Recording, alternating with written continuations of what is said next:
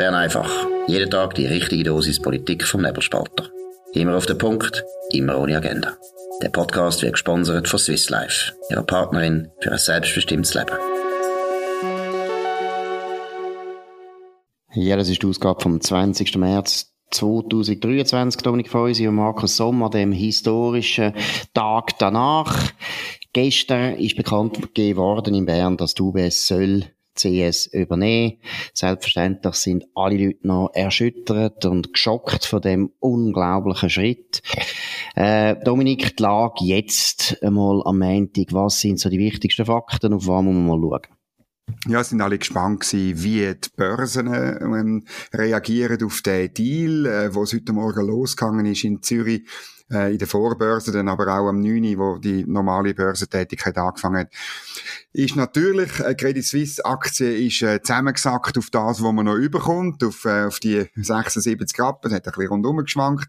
Die UBS-Aktien sind deutlich tiefer gestartet. Man hätte schon fast müssen befürchten, dass die Börse nicht viel halten von dem Deal, aber es ist, ich, einfach wie das manchmal in der Börse ist. Man überschießt ein bisschen, sind generell Bankaktien an der Börse in Europa sind Kate. Mittlerweile hat sich ähm, die äh, UBS-Aktie ziemlich wieder erholt, ist fast wieder dort, wo sie eigentlich letzten Freitagabend aufgehört hat.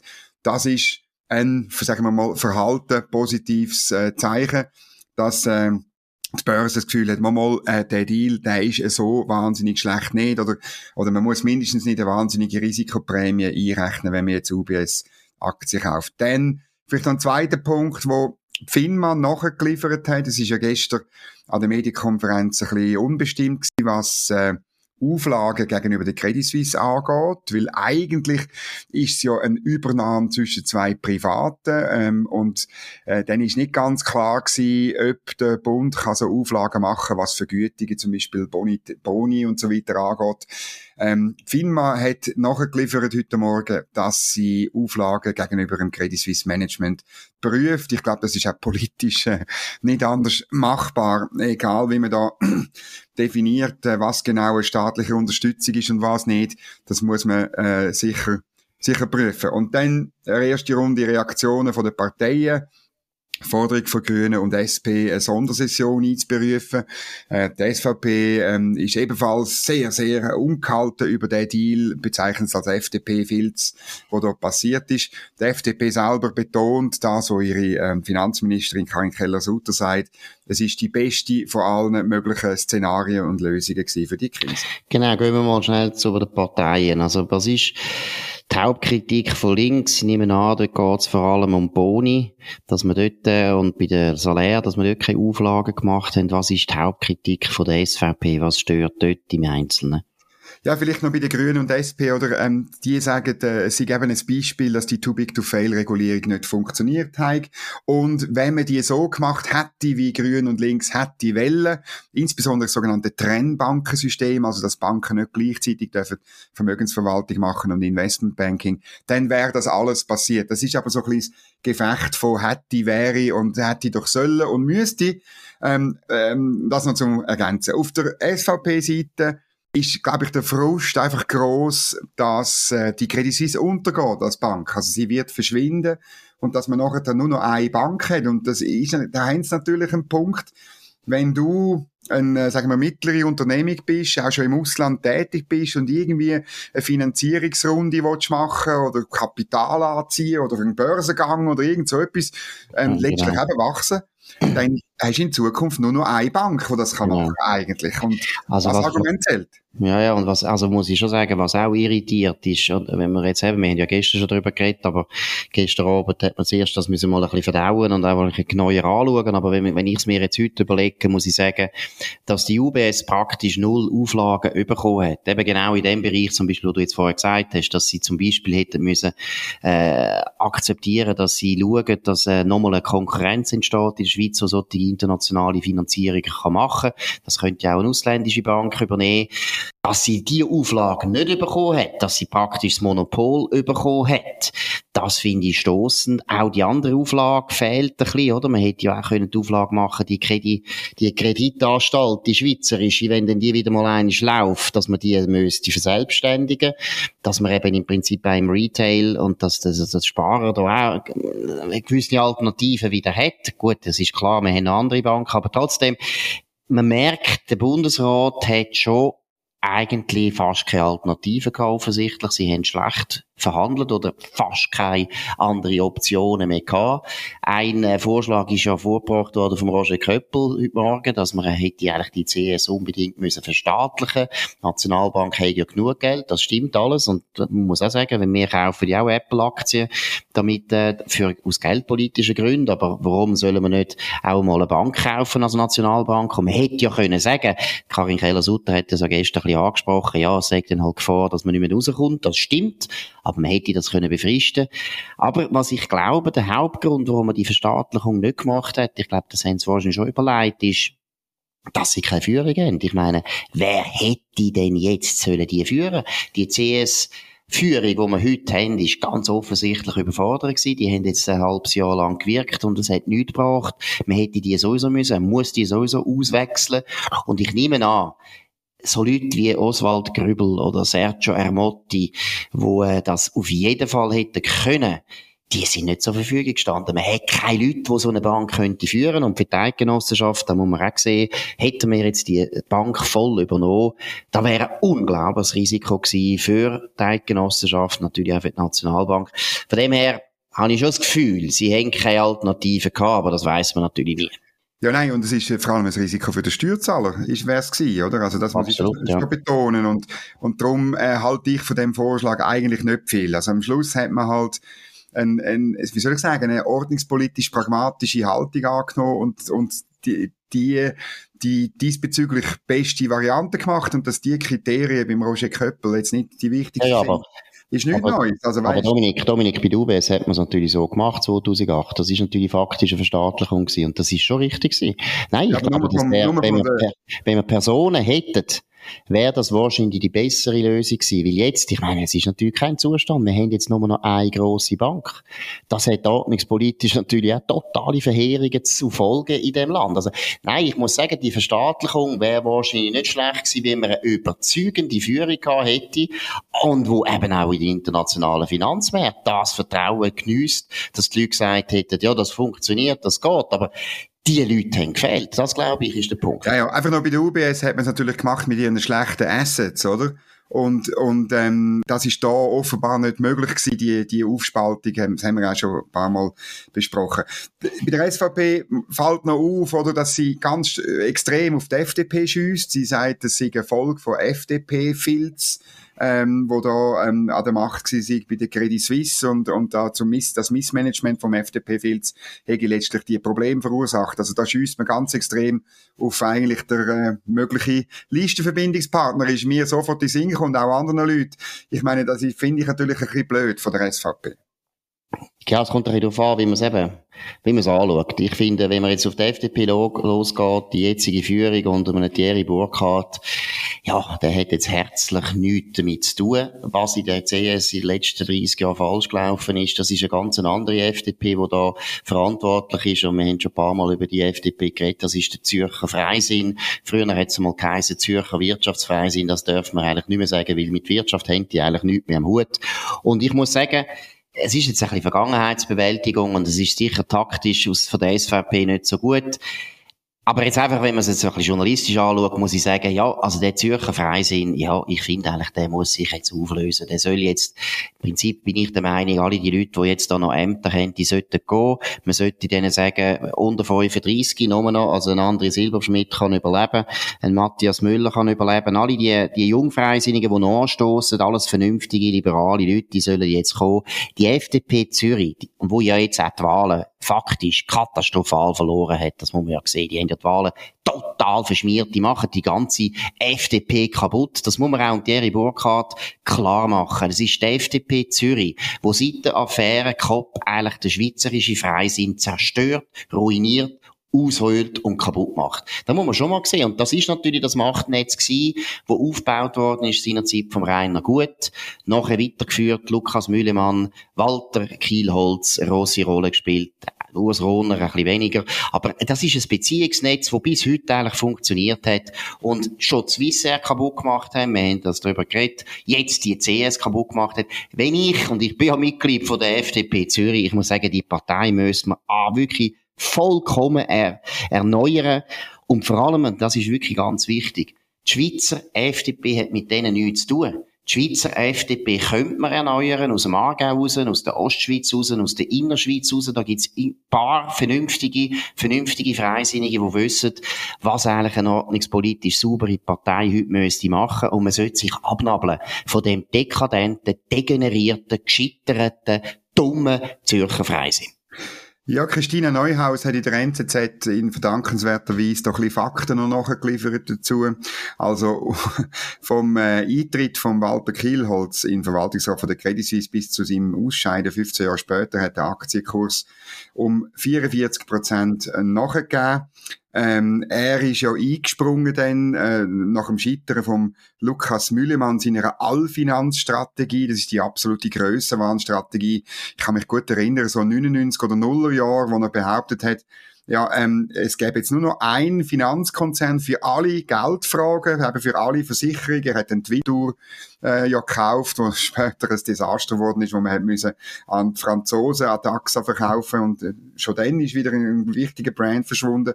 Und der Kielholz ist natürlich eben auch der Ziehvater vom Chefjurist Urs Rohner gewesen, wo später, weil er zum Trost, weil er nicht CEO geworden ist, haben wir ihn zum Verwaltungsratspräsident gemacht, eine absolute Fehl Besetzung und ähm, er hat äh, auch die Boni, wo, wo's, wo's, äh, wo sozusagen bei dem Systemwechsel 2003 zu einer Investmentbank, zu einer amerikanisch ausgerichteten Investmentbank, zumindest die grossen Teil, die hat er immer verteilt. Und er hat erst ähm, wo der Brady Dugan 2009 90 Millionen Franken verdient hat, hat er gesagt, das System sei ein bisschen aus der Fuge geraten. Aber das ist wirklich ein, ein, ein Niedergangs-, ein, ein Verwahrlosungsgeschichte unter dem Walter Kielholz. Ich finde wirklich, der, der SVP tut aber wirklich gut, daran äh, zu unterscheiden, auf wer sie schießt bei dem Fall und nicht auf die ganze FDP, weil das ist schlicht und einfach nicht fair. Ja, nicht fair. Oh, ja, nein, also Entschuldigung, nachdem man die Swissair versenkt hat und der CS versenkt hat. Und weißt, also die Schweizer FDP hat natürlich sich immer gern führen lassen und auch finanzieren lassen vom Zürcher Freisinn. Es ist der Zürcher Freisinn gewesen, wo ja, das Geld können mobilisieren für die ganze Partei. Nein, nein, nein. Also die muss man natürlich nicht aus dem, und es geht jetzt nicht um den Thierry Burkhardt, aber äh, es geht natürlich um sehr viele andere Leute in der Partei, die sich immer gern führen lassen haben von dem Wirtschaftsfreisinn. Und weißt, der Hintergrund, und ich meine, das wissen wir beide, es geht ja nicht nur um die Rivalität zwischen Zürcher SVP und Zürcher FDP, sondern es geht darum, dass ein Rainer Gut und nachher der Walter Kielholz natürlich total der Euro-Turbo-Flügel vertreten haben ja, ja. der Reise und den finanziert haben. Und ich, Christa Markwalder, der eine unglaublich trübe Rolle gespielt hat in deren FDP, hängt schlussendlich auch von dem alten CS-Netz ab. Also alle die Euro-Turbos in dieser Partei, die unserem Land, meiner Meinung nach, nicht sehr viel gebracht haben und die FDP eindeutig ruiniert haben, die sind alle eigentlich von dem CS-Machtnetz finanziert worden, getragen worden, inspiriert worden. Walter Kielholz hat ganz, ganz lang äh, eigentlich den EU-Beitritt noch etwas relativ Gutes gefunden. Also das ganze Machtnetz hat eben auch nicht nur ökonomisch eine ganz wichtige Rolle gespielt, sondern eben auch politisch. Und ich finde, politisch ist das genauso eine Ruinenlandschaft, wo die Hände lassen. Und deshalb muss ich auch sagen, ich, das ist, tut einem weh, aber irgendwo bin ich in dem Sinne auch froh, dass die CS, die es da gegeben hat, dass die nicht mehr gibt. Es wäre schön gewesen, eine, eine neue CS könnte entstehen. Es ist eine Katastrophe, dass die weg ist. Aber eigentlich seit Anfang 90er Jahren hat das CS-Machtnetz nicht nur wirtschaftlich enorm viel Fehler gemacht und enorm viel Ruinen produziert, sondern eben auch politisch eine katastrophale Haltung vertreten die nicht gut war für uns, fürs Land, aber auch nicht für die FDP. Ja, aber wenn die Medienmitteilung liest von gestern Abend von der SVP, dann tun sie natürlich nicht das so differenzieren, wie du es jetzt gemacht hast, sondern sie schiessen ganz klar, es geht ihnen um die jetzige FDP, dass die sozusagen, es geht wirklich, muss die Verantwortung übernehmen und dass die schuld ist an der Credit Suisse. Und das ist wirklich, ja gut, aber ja, nicht gescheit. Es, ist, es, macht niemand mehr, es macht niemand mehr eine Listenverbindung ja, das ist ja mit gleich. einer SVP, wo so, nein, aber, das ist nicht gleich. Nein, aber, aber, aber Dominik, die FDP tut sich, ich meine, Thierry Burkhardt hätte sich ja jetzt einmal können distanzieren von dem Zürcher Freisinn, wo ihm ja so schweres Leben macht. Ich meine, Entschuldigung, die äh, Frühlingswahlen, das ist auch Zürcher Freisinn, das hat die ganze Politik verhagelt. Das ist so schlecht gewesen, dass die so schlecht verlieren. Und warum verlieren die? Wie sie immer noch in vielen, vielen Fragen vollkommen im Schilf stehen, in den falschen Positionen stehen. Nein, also da habe ich nicht so Mitleid. Natürlich hast du recht, klar ist das jetzt jetzt ein bisschen verallgemeinern. Klar könnte man noch mehr differenzieren, aber die jetzige FDP-Führung hat sich auch nie vom Zürcher Freisinn distanziert, muss man auch zugeben. Es gibt heute Nachmittag noch ein Medien, ein, ein Point de Presse von der FDP. Vielleicht, ähm, wir nehmen das leider vorher auf, das Gespräch, und darum können wir es nicht sagen. Aber, äh, ja, es ist auch schwierig, weißt Also dann da so die Exorzierungsritual verlangen, das finde ich ein bisschen komisch. Aber da finden wir uns vielleicht nicht für einmal. nein, nein, ich sage einfach, grundsätzlich ist schon so, dass das Machtnetz von der CS, wo wir uns alle einig sind, dass das zu einer absoluten wirtschaftlichen Katastrophe geführt hat in dem Land, ist eben eine politische Katastrophe gewesen. Und irgendwo muss man das, irgendwo muss man das halt auch mal sagen. Und eben, wie gesagt, die FDP Zürich sollte sich völlig erneuern. Alle rausrühren, die älter sind als 35, also die Leute, die in den Ämtern sind, die Doris Fialas und die Beat Waltis und die Hans-Peter Portmanns, alles Leute, die dieser Partei nichts gebracht haben, nicht, Regines Auto, nichts gebracht haben und alle irgendwie mit dem CS-Netz zu tun haben. Es langt jetzt. Es langt. Wenn der Freisinn überleben will, dann muss er sich da ganz, ganz stark jetzt abnabeln. Es ist fertig. Gut, jetzt müssen wir noch ein interessantes Interview besprechen. Heute in der TH Media Zeitungen von Peter Burkhardt, Wirtschaftschef. Ein Interview mit dem Peter V. Kunz, ähm, Professor Wirtschaftsrechtler an der Uni Bern. Er kritisiert den Deal und zwar mit harschen Worten. Er sagt, der Bundesrat enteignet Aktionär ohne Rechtsgrundlage und es drohe eine Klagewelle ähm, auf, auf die Schweiz würde zurollen. Wie, wie siehst du das?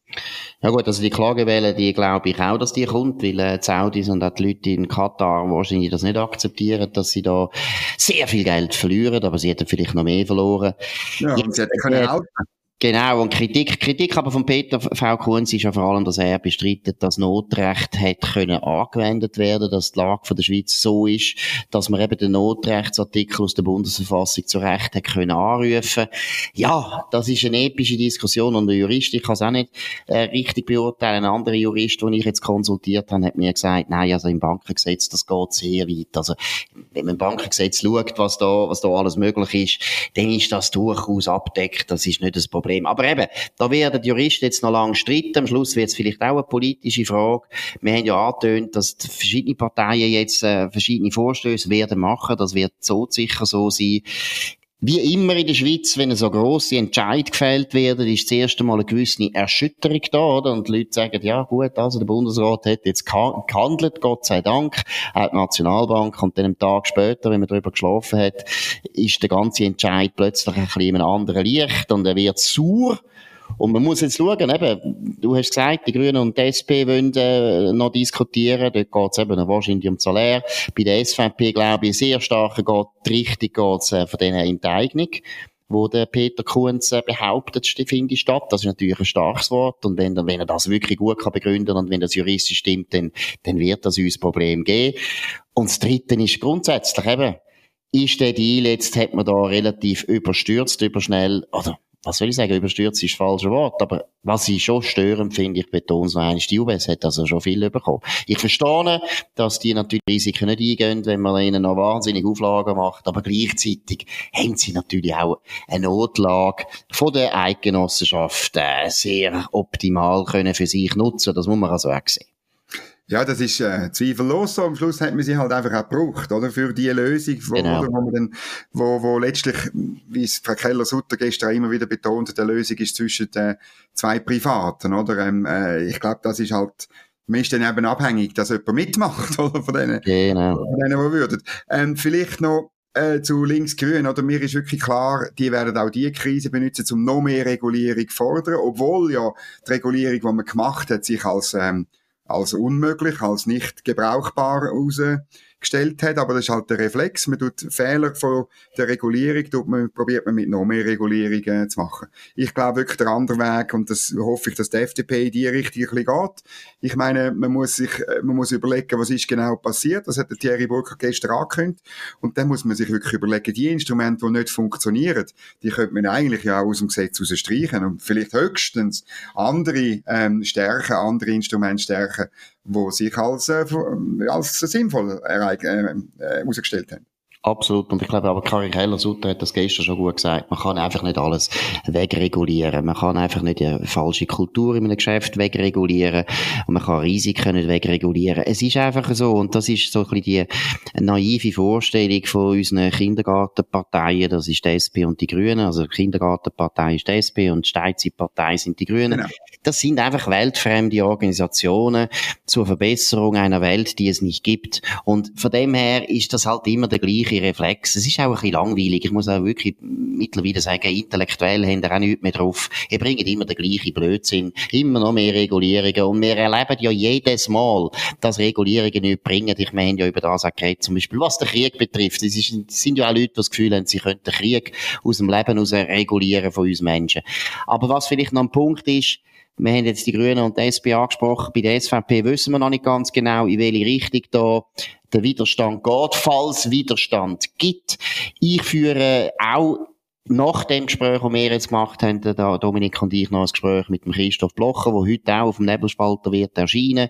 Heute etwa um sechs, halb sieben, Christoph Blocher zu dieser grossen Krise. Zum Hintergrund, muss nicht erklären, warum der Christoph Blocher da ein interessanter Gesprächspartner ist, aber er ist natürlich auch ein interessanter Gesprächspartner, weil er, ja, das CS-Machtnetz natürlich in- und auswendig kennt. Das ist eine der wichtigsten, ja, kann man sagen, Gegenorganisationen gewesen zu der Zürcher SVP. Äh, er hat die natürlich nie gern gehabt und umgekehrt ist die Liebe auch nicht gross gewesen. Und das Zweite, was aber auch interessant ist, der Christoph Bloch ist in den 80er Jahren bis zum EWR noch Verwaltungsrat gewesen, der Schweizerischen Bankgesellschaft. Er kennt in dem Sinne das Bankgeschäft, aber das ist noch lang, lang her. Er kennt im Prinzip die alte Bankenschweiz. Über das wollte ich mit dem auch reden und auch über das, ich habe es heute auch im Memo geschrieben, wo mich wirklich auch fasziniert hat, weil man kann es nachlesen. Es ist nicht etwas, was er erfunden hat, um sich jetzt in einem guten Licht darzustellen, wo die SBG, also die Schweizerische Bankgesellschaft, Anfang 90er Jahre wirklich diskutiert hat, äh, nach Amerika zu expandieren. Die CS ist ja nicht die einzige Bank gewesen, die das gemacht hat. Bankverein und Bankgesellschaft haben das Gleiche gemacht. Da ist im Verwaltungsrat von der SBG das diskutiert worden und alle sind dafür gewesen, außer der Christoph Blocher. Und er hat das auch protokollieren lassen, dass er da dagegen ist und hat, finde ich wirklich, muss man sagen, auch äh, so als Mahnung ist immer noch wahr, was er sagt oder gesagt hat damals, wir sind Schweizer, wir sind nicht Amerikaner. Und das amerikanische Geschäft verstehen wir nicht. Die führen anders Geschäft als wir. Und wir werden dort untergehen. Das hat er dort schon prophetisch, muss man sagen, sagen, gesagt. Und das werden wir äh, heute wieder mit dem besprechen. Das ist es gewesen, Bern einfach an dem, äh, ja, muss man sagen, trostlosen Tag nach der Übernahme von der CS, dort UBS, nach der grössten Bankenkatastrophe, die die Schweiz in ihrer Geschichte, das kann man also sagen, erlebt hat. Das ist die grösste Katastrophe bisher. Schlimmer geht's nicht mehr. Das nächste ist dann die UBS, die noch untergeht. Das sehen wir dann noch. Aber wie gesagt, das ist ein ganz schwarzer Tag. Das ist der 20. März 2023. Dominik Feusi und Markus Somm auf nebelspalter.ch. Tönt uns abonnieren auf nebelspalter.ch oder Spotify oder Apple Podcasts oder am besten auf dem Podcast, wo ihr jetzt uns gerade gefunden habt. Tönt uns weiterempfehlen, redet gut von uns, tönt uns hoch bewerten, das würde uns sehr freuen. Wir hören uns wieder morgen am 5 Uhr auf dem gleichen Kanal. Bis dann eine gute Zeit und einen schönen Abend. Das war Bern einfach, immer auf den Punkt, immer ohne Agenda. Gesponsert von Swiss Life, ihrer Partnerin für ein selbstbestimmtes Leben.